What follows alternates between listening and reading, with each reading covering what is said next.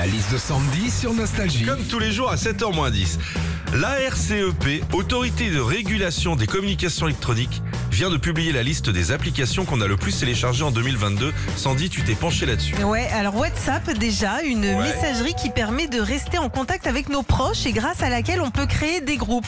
Groupe famille, groupe amis, groupe parents. Le problème c'est que quand tu as 15 groupes, eh ben, tu reçois 70 messages par jour. C'est beaucoup hein, parce que bah, tu dois y répondre en plus.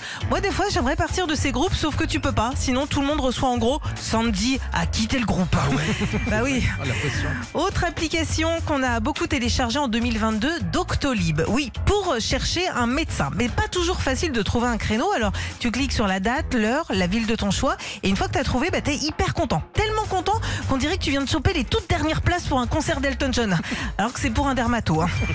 Enfin, l'application qu'on a le plus téléchargée ces derniers mois, c'est Waze. Un GPS qui t'indique entre autres quand tu prends la route l'heure à laquelle tu vas arriver à destination et qui te réjouit quand tu arrives 5 minutes avant l'heure indiquée. Alors qu'au final, hein, on s'en fout, hein, c'est pas ça qui nous fera arriver plutôt à la retraite. hein. Retrouvez Philippe et Sandy, 6h-9h sur Nostalgie.